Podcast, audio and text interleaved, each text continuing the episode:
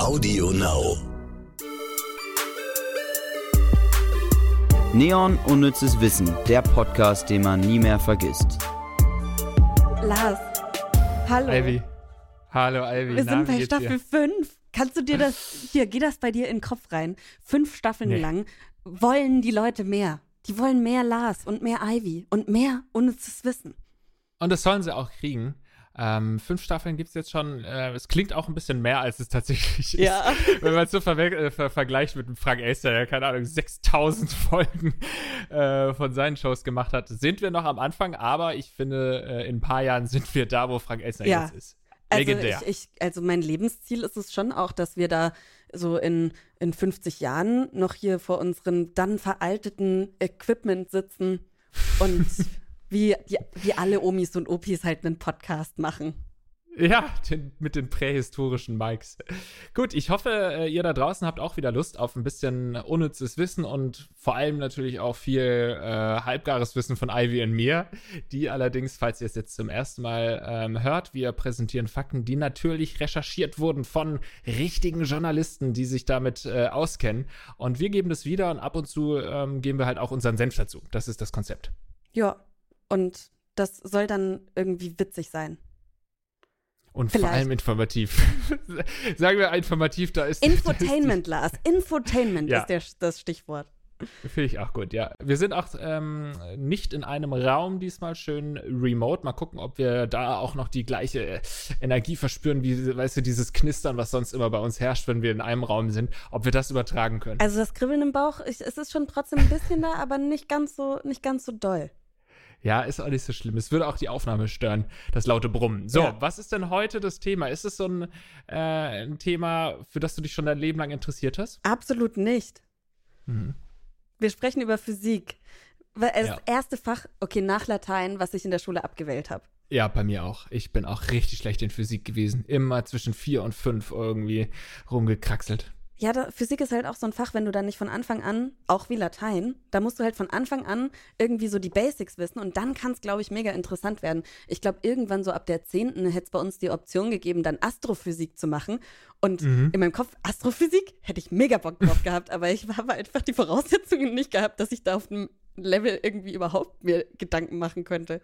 Ja, das, das ist, glaube ich, auch, man darf nicht den Fehler machen zu sagen, ja, wenn ich, wenn wir von Anfang an Astrophysik gemacht hätten, dann wäre ich bestimmt richtig Mhm. gut gew äh, gewesen. Ja, man muss die Grundlagen drauf haben. Oft fehlt einem dann auch so der Zugang, wahrscheinlich, wenn man irgendwie, keine Ahnung, den richten, richtigen Lehrer, richtige Lehrerin hatte, dann kann es sein, dass jemand wie wir auch irgendwie mit Physik klarkommt. Aber ich glaube, man braucht auch so gewisse Synapsen im Hirn. Ähm, Wir sind so zu dumm. unsere Synapsen, die gehen in eine andere Richtung, sag ich jetzt mal. Ja, also du, Die, du kannst ja. es ruhig sagen, wir sind zu dumm, Lars. Wir sind zu blöd. ja, deswegen ist es, äh, aber ich finde es immer interessant natürlich. Also Ja. auch jetzt, wenn man dann so Dokus anschaut, ähm, wie wir, wir Dummen müssen ja Dokus anschauen, statt es zu studieren. Und da sind wir dann immer ganz begeistert von, ne? Auf jeden Fall. Ich finde auch, also ich freue mich auch auf die Folge. Also seid jetzt nicht abgeschreckt, nur weil hier schon oben groß irgendwie Physik stand. Äh, wir haben Bock und ihr habt Bock. Und deswegen legen wir jetzt einfach mit unserer ersten Rubrik los. Schnelle Fakten. Der Grenzbereich zwischen Tag und Nacht wird in der Astronomie und Meteorologie Terminator genannt. Oder Terminator oder Terminator. Ich glaube, es ist ganz safe Terminator. Mhm. Und was glaubst du, wie es im Englischen heißt? Auch Terminator. Okay. Ich, ich bin doch Muttersprachler, Lars, ich weiß sowas. Bester Name, oder? Hätte man Find sich ich nicht super. besser ausdenken können. Was kam wohl zuerst? Der Terminator oder der Terminator? Ich, du meinst den, den Film, Ja. äh, den Terminator? Der ist weit vor der Physik geboren. Glaube ich auch. Neutronensterne gehören zu den dichtesten Objekten im Universum. Die Materie in ihnen ist so stark komprimiert, dass ein Teelöffel davon Milliarden Tonnen wiegen würde. Mhm. Das, weißt du, und da setzt das Ja. schon aus Ja, bei uns, wie? oder? Hä? Das verstehen wir nicht. Es ist halt auch sau abstrakt. Also es ist super abstrakt, ja. es würde ja keiner mit einem Teelöffel das überhaupt machen können. Ja, oder auch so, weißt du, ein schwarzes Loch, ne? Als Kind hast du zum ersten Mal vom schwarzen Loch gehört und fandest es irgendwie total spannend und cool.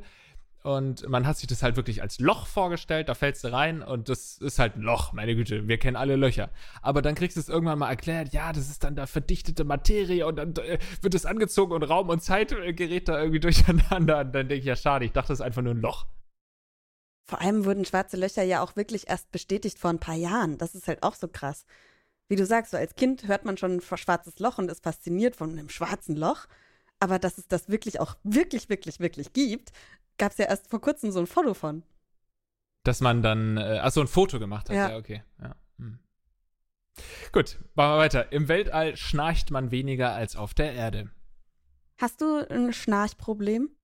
Tatsächlich nicht, nee. Ähm, ich glaube, ich könnte anfällig sein dafür, weil ich zumindest ab und zu mal schnarche. Und ähm, vielleicht ist es ja so, dass je älter man wird, desto höher ähm, ist die Wahrscheinlichkeit, dass man dann durchschnarcht, sozusagen. Aber ich glaube, momentan habe ich mich noch unter Kontrolle. Bei dir? Ich glaube, ich schnarche schon. Also es gab schon mal Momente, wo ich selber vom Schnarchen aufgewacht bin, Mhm, von ja, meinem das eigenen. Und äh, tatsächlich, mein, mein Freund schnarcht. Und der hatte sich tatsächlich, ich hoffe, ich trete ihm jetzt nicht auf die Füße, weil ich das einfach so erzähle. Äh, ich glaube, das Ding ist, er hört den Podcast nicht. Der ich hört weiß es nicht. ich weiß Erzähl es hundertprozentig, er hört den Podcast nicht. Ich kann alles sagen. ähm, er hat sich tatsächlich ganz am Anfang unserer Beziehung extra operieren lassen, weil er so laut geschnarcht hat. Und die im Schlaflabor ähm, haben zu ihm gesagt, dass sie das noch nicht gehört haben bei so einem jungen Menschen. Was? In den jungen Jahren hat er sich operieren lassen für, Ja. fürs Schnarchen? Das wurde- Jesus, das hört man ja immer von so 60-Jährigen oder 50-Jährigen. Ja, voll, das wurde bei ihm alles weggeätzt, hinten im Rachenraum. Alter. Dann war das ja wirklich schon richtig heftig. War in so einem Schlaflabor auch. Mhm. Das war eine richtig krasse OP. Also, das äh, war kein Zuckerschlecken mit Schmerzen Ja, ja. und Narkose und allem drum und dran. Und Das jetzt hat man nicht erstmal so versucht? Doch, wahrscheinlich mit irgendwelchen, erstmal andere Methoden und dann. Ja, ich glaube, das war dann halt auch schon so, dass er sich echt nicht getraut hat, bei anderen Leuten zu übernachten. Hm. Und ich weiß noch so, jetzt ein bisschen Romantik, die allererste Nacht, da waren wir noch gar nicht zusammen, die wir in, quasi in einem Bett verbracht haben. Mhm. Es lief auch nichts. Wir Mhm. haben nur äh, nebeneinander äh, geschlafen, beziehungsweise ich habe geschlafen und er hat sich nicht getraut zu schlafen, weil es ihm Ach, peinlich süß. war. Und das war vor der Operation? Ja, Okay, krass, ey. Aber süß natürlich auch von ihm. sehr süß. Aber er schnarcht immer noch ein bisschen? Ja, aber ich habe so einen tiefen Schlaf. Mich stört das nicht. Aber es wurde schon besser, oder? Also, Ja, ja, das auf jeden Fall. Okay. Also schnarcht ihr beide, also ich wäre ungern eure ich ganz ehrlich sagen. Äh, Alter, hier unten drunter, jetzt muss ich ein bisschen leiser reden. Ähm, hier unten drunter wohnt ein Mann unter meinem Büro. Wenn Hm. ich Besuch habe und die hier im Büro schlafen, dann müssen die Oropax nutzen, weil der Mann unten drunter so laut schnarcht, dass hier der Boden vibriert. Was ist das für ein Haus bei euch? Das ist ja ein Höllenloch. Richtig krass. halt Altbau, das ist, ist klar hellhörig, aber das ist schon wirklich hart. Der Boden vibriert, Lars. Vielleicht liegt es ja auch am Haus, ähm, dass man da so schnarcht. Das sind alles eigentlich gar keine Schnarche, aber irgendwas ist, stimmt in eurem Haus nicht. Willst du, Lars, Lars Erik Wissenschaftsfanatiker Paulsen, jetzt Mhm. wirklich sagen, dass es irgendwas mit Ski zu tun hat? Das ist mein Doktortitel, ja. Ja. Wissenschaftsfanatiker ist mein akademischer Titel. Nein, nein, vielleicht hat es ja einfach was mit der hm, Höhe eures Hauses zu tun, denn wie wir gerade gelernt haben, im Weltall schnarcht man weniger als auf der Erde. In warmem Wasser fahren Schiffe schneller als in kaltem. Ein Quantensprung ist physikalisch gesehen definiert als die kleinstmögliche Zustandsänderung. Umgangssprachlich wird allerdings von einem Quantensprung gesprochen, wenn von einem großen oder ungewöhnlichen Fortschritt die Rede ist. Witzig. es ist aber voll logisch. Hatten wir häufiger mal, ne? So, so ähm, dass im Alltag dann Sachen völlig falsch verwendet werden, ne? Ja. Ja, weil wir halt unwissend sind. Aber es ist eigentlich halt voll logisch, weil wir wissen, Quantenphysik, da geht es um die ganz kleinen Dinger. Das ist ja auch schon so klein, dass man sich nicht vorstellen kann. Das ist einfach Nee, da, also, pff, come on, Alter. Qu Quantensprung kannst du komplett vergessen. Haben wir nicht ähm, in unserer Verschwörungstheorien-Folge oder so war das doch auch, ne? Äh, wo ich mit methodisch inkorrekt äh, gesprochen habe, ein, ein Interview geführt habe. Und da ging es ja auch so ein bisschen um Quantenphysik und so. Und Leute, da bin ich raus, sag ich euch. Ich verstehe kein Wort. Ich kann das nicht verstehen. Und das ist auch völlig in Ordnung so. Okay, nächster Fakt, da können wir mehr mit anfangen. Am 28. Juni 2009, übrigens 28. Juni, mein Geburtstag, gab der Physiker Stephen Hawking eine Party für Zeitreisende aus der Zukunft, weshalb er vorher auch keine Einladungen verschickte. Niemand kam. Das ist so smart. Das ist so geil, der Typ ist der Hammer, ey. Weißt du, so, so kannst du halt diese ganzen Verschwörungstheoretiker oder diese äh, Schwurbelnasen da irgendwie reinkriegen, indem du so eine Aktion startest. Ich meine, klar, die haben hinterher natürlich eine Ausrede, dass sie nicht gekommen sind. Haben wahrscheinlich alle gesagt, ja, ich hatte halt keine Zeit, sonst wäre ich gekommen. Ja, Aber perfekte, so ein Quatsch. Also, wenn, wenn Stephen fucking Hawking eine Party schmeißt für die Leute in der Zukunft, der ist jetzt schon so eine Koryphäe gewesen. Also jetzt so in der kurzen Zeit allein in nicht weit von seinem Leben quasi im Abstand. Weißt du, was ich meine? Also manchmal Mhm. werden Leute ja erst berühmt, nachdem sie schon, schon 100 Jahre tot sind Mhm. oder so. Aber Stephen Hawking war schon zu Lebzeiten einfach führend und unglaublich, der, wahrscheinlich der schlauste Mensch auf der Welt. Aber da würde doch jeder aus der Zukunft kommen, um ihn kennenlernen zu wollen. Das heißt, geht nicht. Ich denke auch, da würde man das Fußballspiel mal absagen, um zu Stephen Hawking auf die Party zu gehen. Also offensichtlich hat er das bewiesen. Ich habe auch mal, äh, ich glaube Anfang des Jahres ein Buch von ihm äh, angefangen zu lesen und dachte, ach ja, das ist ja eigentlich noch ganz freundlich geschrieben, so also ganz ähm, einfach geschrieben. Aber so nach 50 Seiten fing es dann so langsam an, warum ich, äh, dann habe ich wieder verstanden, wieso ich mit Physik nicht klarkomme. Aber auf jeden Fall natürlich empfehlenswert. 1952 wurde Einstein das Amt des Staatspräsidenten des Staates Israel angeboten. Der Physiker lehnte jedoch ab. Die Begründung, seine Stärke liege nicht im Umgang mit Menschen. Ja, das hat man oft, ne? Also es ist auch Ja. in Ordnung. Es ist halt auch in Ordnung. Man muss ja nicht alles können. Ja, ich glaube, du kannst nur eine Sache sein. Entweder du bist ein Genie oder du kannst gut mit Menschen. Aber es ist ja schon mal gut, dass er es wusste. Ja, Weil es gibt viele Menschen, die das nicht wissen und dann halt Arschlöcher sind. richtig. Erster Schritt zur Besserung ist immer die Selbsterkenntnis. Äh, Erkenntnis- nee, wie heißt es? Selbst. Nee. Selbstkritik ist der erste Schritt zur Besserung? Fast. Ich weiß es aber auch nicht. Aber bekanntlichermaßen weiß ich ja auch überhaupt nicht, wie man Sprichwörter anwendet. Deswegen der nächste Fakt. Ja, wir sind heute so richtig dusselig auch, ne? Aber das kann man uns auch mal verzeihen. Leute, wir hatten auch eine Pause von uns das Wissen. Wir haben ja auch uns erstmal hier ja, einen faulen Lenz gemacht und haben geschlafen eigentlich die ganze Zeit. Und jetzt wachen wir so langsam auf aus unserem Winterschlaf. Also verzeiht es uns, wenn wir noch nicht so auf der Höhe sind. Außerdem, wie gesagt, das erste Mal, dass wir nicht in einem Raum sind. Und ich merke schon, dass es auch, es ist echt was anderes. Also ich laber Mhm. dir die ganze Zeit rein. Das muss ich alles in der Postproduktion dann retten, ey. Easy, easy. Ich finde, das hat man irgendwann bei den ganzen äh, Calls gelernt, bei den Videocalls. Einfach weiterreden. Wenn man merkt, man ist dem ins Wort gefallen, einfach weiterreden. Irgendwann gibt der andere auf oder beide haben einfach das gesagt, was sie sagen wollten und sind glücklich. Müsst ihr dann mitleben. Auf dem Mount Everest kocht Wasser schon bei etwa 70 Grad Celsius. Siehst du, also wenn du mal Strom sparen willst und nicht so lange den Wasserkocher anmachen möchtest, dann einfach auf den Mount Everest hoch, dann bist du schneller bei deinen 100 Grad. Easy peasy. bei deinem kochenden Wasser. Ja. Im Sommer wächst der Eiffelturm. Der Turm ist mit Antenne 324 Meter hoch. Da er aus Stahl besteht, das sich bei Wärme ausdehnt, kann die Höhe je nach Jahreszeit und Wetter um circa 15 Zentimeter variieren. Deswegen werden Brücken ja auch auf so Rollen gebaut. Hast du da schon mal eine Doku drüber gesehen? Nee, nee. Das ist auch voll interessant. Also da, ähm, das merkst du, wenn du mit dem Auto über eine Brücke fährst, dass es am Anfang und am Ende so dumm macht.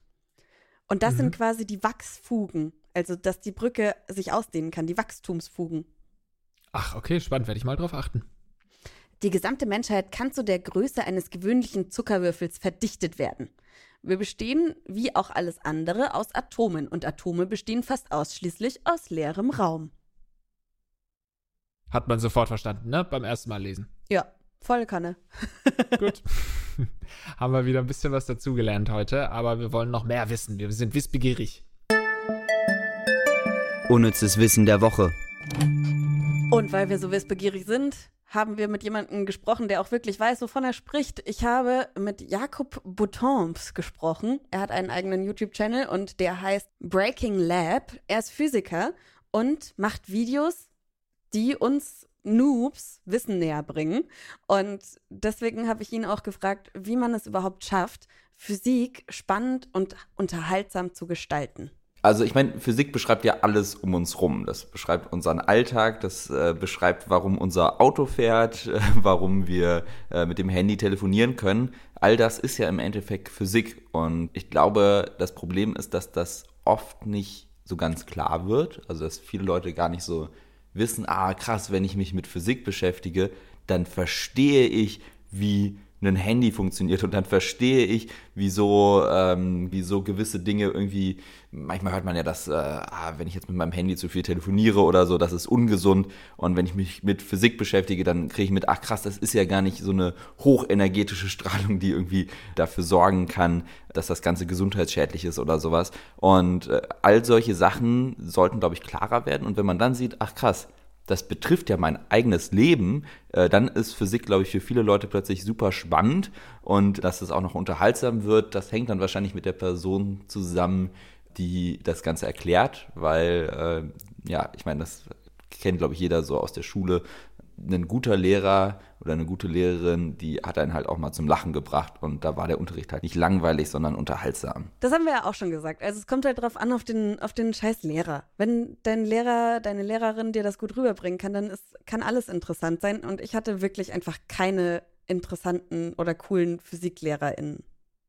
Ja, oft sind Physiklehrer, in meinem Fall waren es nur Männer, deswegen äh, reicht es, wenn ich Lehrer sage, ähm, waren das meist also, ja, so dröge Typen. Der eine oder andere war vielleicht mal ganz spannend. Ich glaube, es liegt natürlich schon auch an einem selbst und so, ob man da die Veranlagung hat und grundsätzlich ein Interesse hat. Aber ja, viel liegt an den Lehrern. Aber ich finde das auch sehr spannend, wenn man ähm, sich da wirklich ernsthaft mal drüber Gedanken macht, in wie vielen Situationen wirklich Physik für uns entscheidend ist. Also ähm, es fällt einem ja irgendwie so als Kind gerade auch schwer, so zu akzeptieren, dass man bei einem Flugzeugabsturz stirbt. Ich habe da immer so gedacht, naja, nee, also ich habe es schon geglaubt, ja klar stirbt man, aber man hat sich schon so gedacht, so der Restfunken Hoffnung, naja, man überlebt es schon. Man würde kurz vorher nochmal hochspringen oder so. Ja, genau. Physikalisch einfach Bullshit, aber äh, muss man erstmal lernen.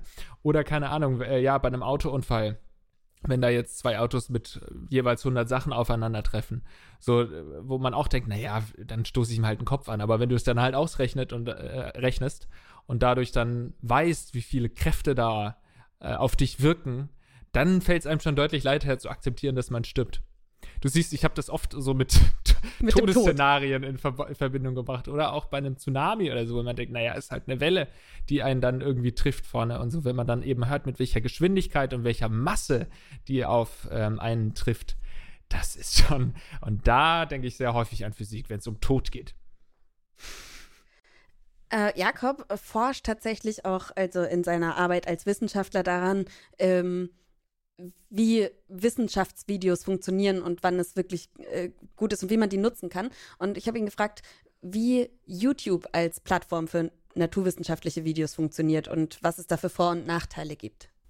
Ich als YouTuber sage natürlich, dass es eine grandiose Plattform für naturwissenschaftliche Inhalte ist.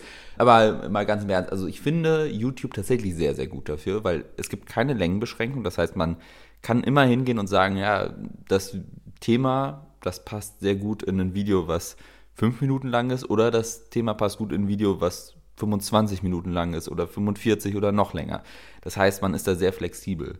Äh, das zweite, was ich sehr, sehr gut finde bei YouTube, es ist halt auch noch eine Community-Plattform. Das heißt, es wird diskutiert und die Kommentare, die äh, regen dazu an, sich zum einen mit den Inhalten nochmal genau auseinanderzusetzen. Da finden teilweise echt Diskussionen mit vielen, vielen Antworten statt, wo, wo die Leute sich wirklich austauschen. Und gleichzeitig dient es auch so ein bisschen als Qualitätskontrolle, weil es halt nicht One-Way ist. Also es ist nicht, ich, ich sage irgendwas und die Leute müssen das so akzeptieren, sondern in den Kommentaren können sie schreiben, hey, ich habe da die und die Studie gefunden oder bin da in der und der Telegram-Gruppe und sehe das ganz anders. Und dann kann man darüber diskutieren. Und die dritte Sache, die ich sehr gut finde, in meinen YouTube-Videos, ich, alles, was ich sage im Video, belege ich mit Quellen. Das heißt, ich blende dann ein, Quelle 1, Quelle 2, Quelle 3 und in der Videobeschreibung habe ich diese Quellen verlinkt. Und das finde ich persönlich ganz, ganz toll und ganz, ganz wichtig, weil also ich komme ja persönlich aus der Forschung, ich äh, bin ja Doktorand an der Uni Köln und mir ist es wichtig, dass diese Qualitätsmerkmale, die ich habe, wenn ich Forschung betreibe, wenn ich daraus ein Paper mache und das veröffentliche, dass ich das auch auf meine Videos übertrage, weil so wird das Ganze, finde ich, seriös. Was macht denn aber ein gutes Wissensvideo aus? Exzellente Frage. Äh, tatsächlich habe ich das in der Untersuchung in meiner Forschung mir angeschaut, äh, habe eine große Befragung gemacht mit über 5000 Teilnehmerinnen und Teilnehmern und habe daraus einen Katalog entwickelt mit äh, 17 Regeln für erfolgreiche Wissensvideos. Ist ein bisschen lang, das jetzt hier auszuführen. Tatsächlich äh, auf meiner Webseite, also äh, jakob-boton.de, habe ich die alle aufgeführt, falls jemand nachlesen möchte. Im Endeffekt ist, glaube ich, also die, die Kernelemente, die den Leuten wichtig sind, ist das Thema Seriosität.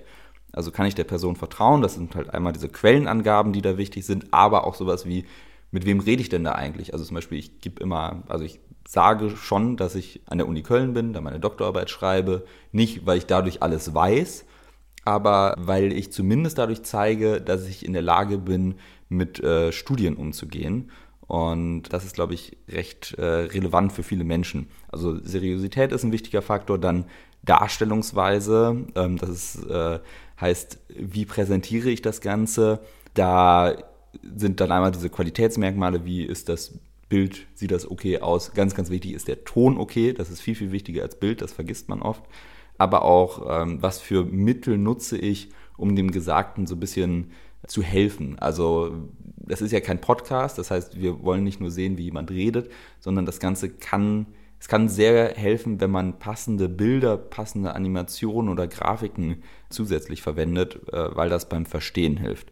Dann gibt es noch äh, so Themen wie Community-Integration. Also ich habe ja schon gesagt, YouTube ist eine Community-Plattform und da ist es natürlich wichtig, dass äh, es auch so einen Dialog mit der Community gibt, dass zum Beispiel auch mal Ideen oder Kommentare oder Videovorschläge aus der Community aufgegriffen werden. Und all das äh, ist da auch wichtig. Ja, also es gibt ganz, ganz viele Aspekte, die ein Wissensvideo ausmachen, ein gutes Wissensvideo. Ich finde, man kann das gar nicht so runterbrechen, aber eine Sache, die ich immer entscheidend finde bei allen Sachen ist, dass es authentisch ist.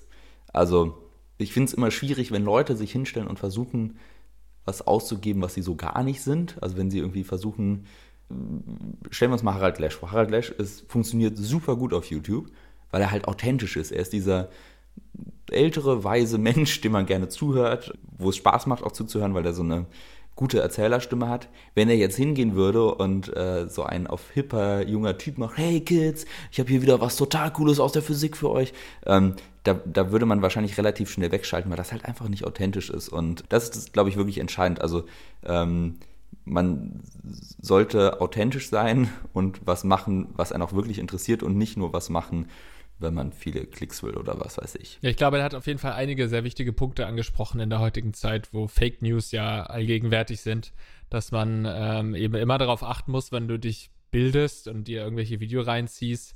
Ähm, erstens, was sind seine Quellen oder ihre Quellen und wie seriös ist die ganze Nummer? Ich glaube, wenn da alle ein bisschen mehr drauf achten würden, dann würde es weniger verschwurbelte Videos geben, die so im Umlauf sind.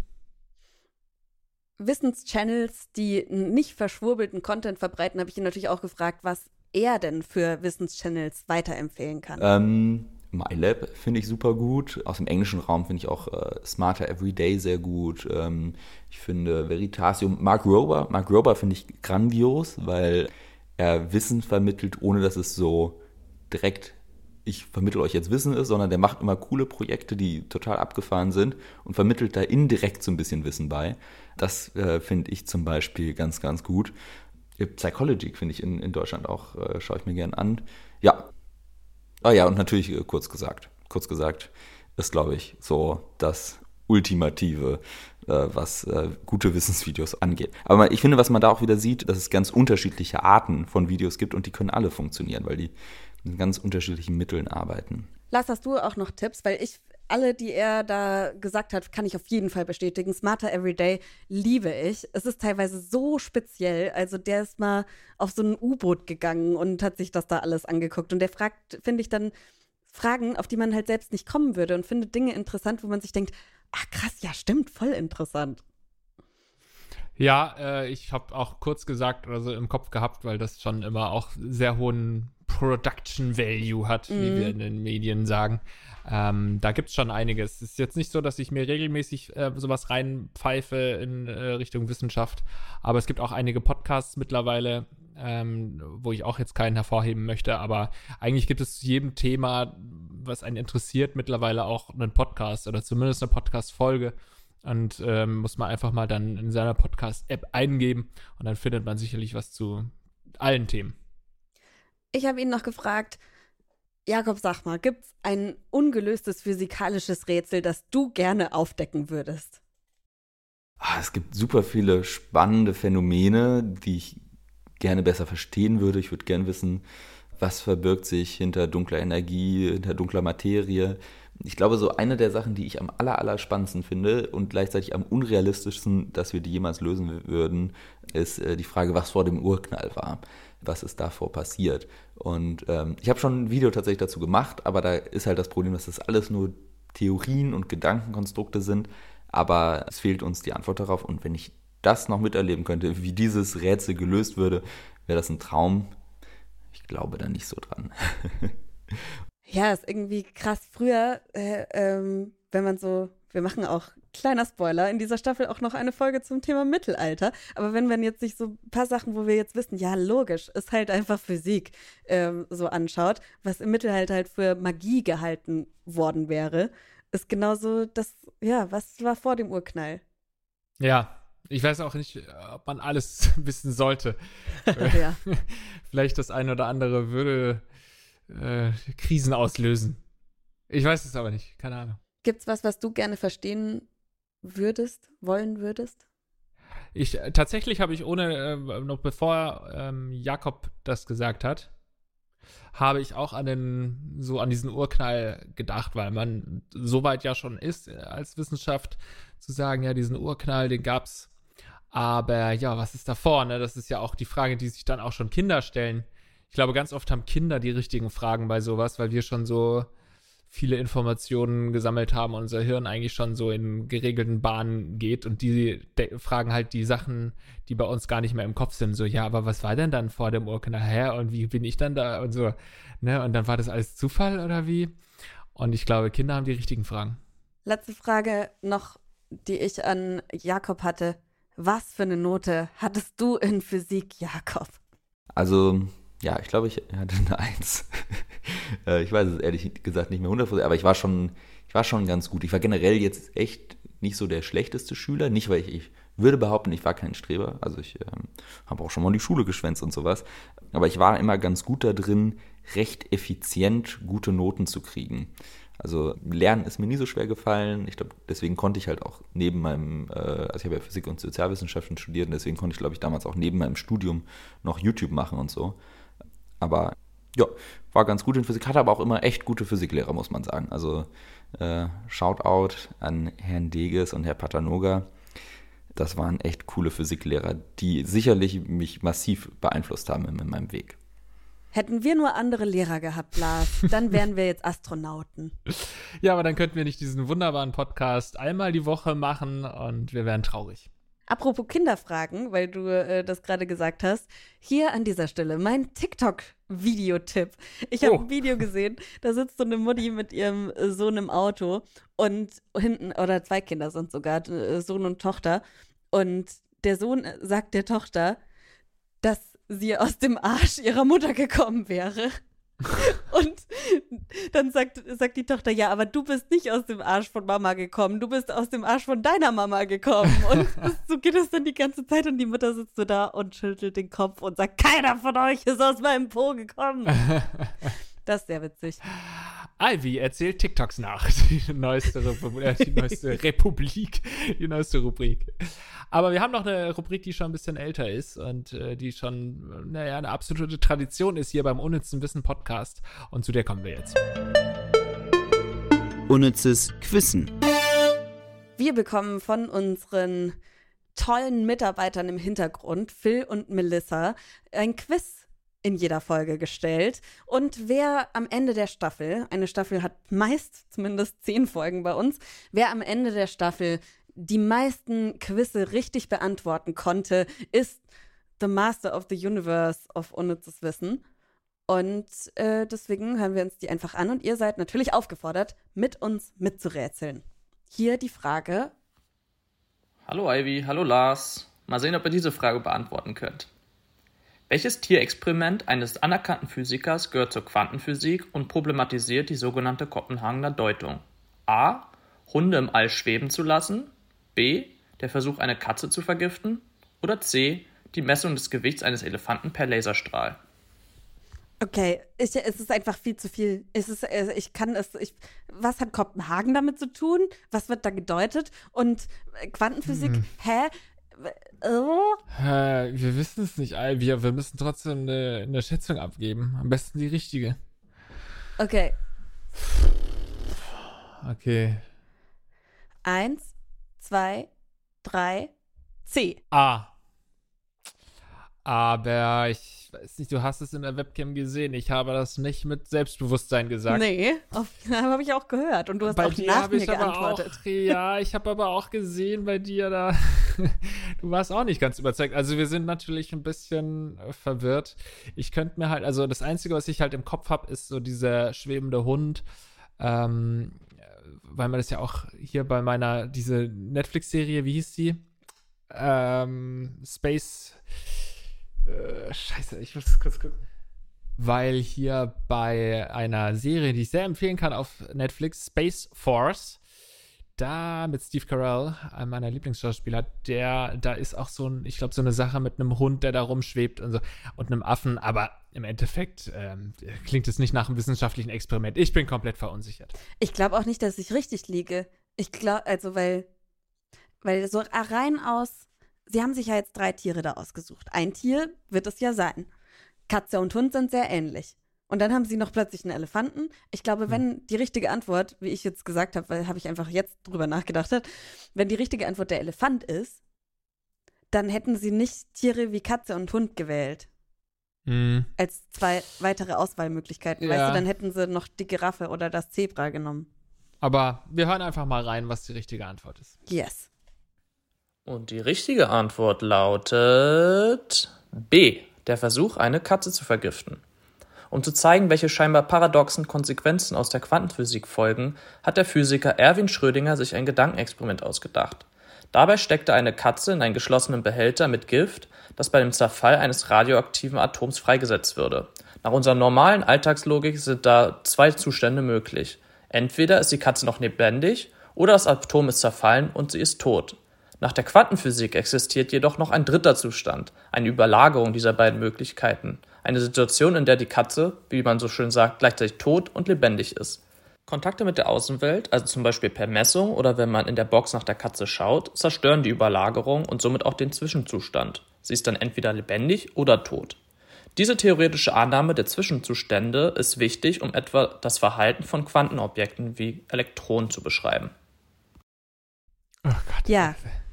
Also ja, jeder noch, da draußen ich, denkt sich ja. jetzt, hä, sind die dumm? Haben die noch nie von Schrödingers Katze gehört? Natürlich ja. haben wir von Schrödingers Katze gehört. Aber wir denken halt einfach nicht nach und wir sind noch nicht auf der Höhe heute. Doch, aber man muss dazu sagen, äh, ich habe extra deswegen äh, nicht B genommen, weil ich dachte, ja, mit Katze wollen sie uns auf Schrödingers Katze äh, äh, locken. Aber äh, einfach ein bisschen smarter sein und dann ja. zu sagen, ja, die Frage war halt einfach. Oh Gott. Aber gut, jetzt haben wir beide keine Punkte, das beruhigt mich. Gut. Ich habe aber letzt auch auf Wikipedia nochmal Schrödingers Katze, ich weiß nicht warum, aber es kam wieder in meinem Leben vor, dass ich äh, Schrödingers Katze googeln musste. Und äh, ich habe den Wikipedia-Artikel durchgelesen und ich verstehe kein Wort. Und damit wünsche ich euch noch eine wunderschöne Woche. Wir sind nächste Woche wieder für euch da beim Unnützes Wissen Podcast. Liebe Ivy, äh, es hat mir Spaß gemacht. Ich fand's auch schön. Dich auch, wenn es nicht in echt war zumindest auf dem Bildschirm zu sehen. Und ihr da draußen, habt eine gute Nacht, startet schön in euren Tag oder macht, was ihr halt so macht, während ihr Podcast hört. Genau, abonniert äh, den Podcast, wenn genau, das wollte ich positive auch noch sagen. Be Bewertungen und so weiter äh, auf iTunes. Bis zur nächsten Woche. Bis dann. Ciao. Adieu. Neon Unnützes Wissen, der Podcast, den man nie mehr vergisst. Jeden Montag neu.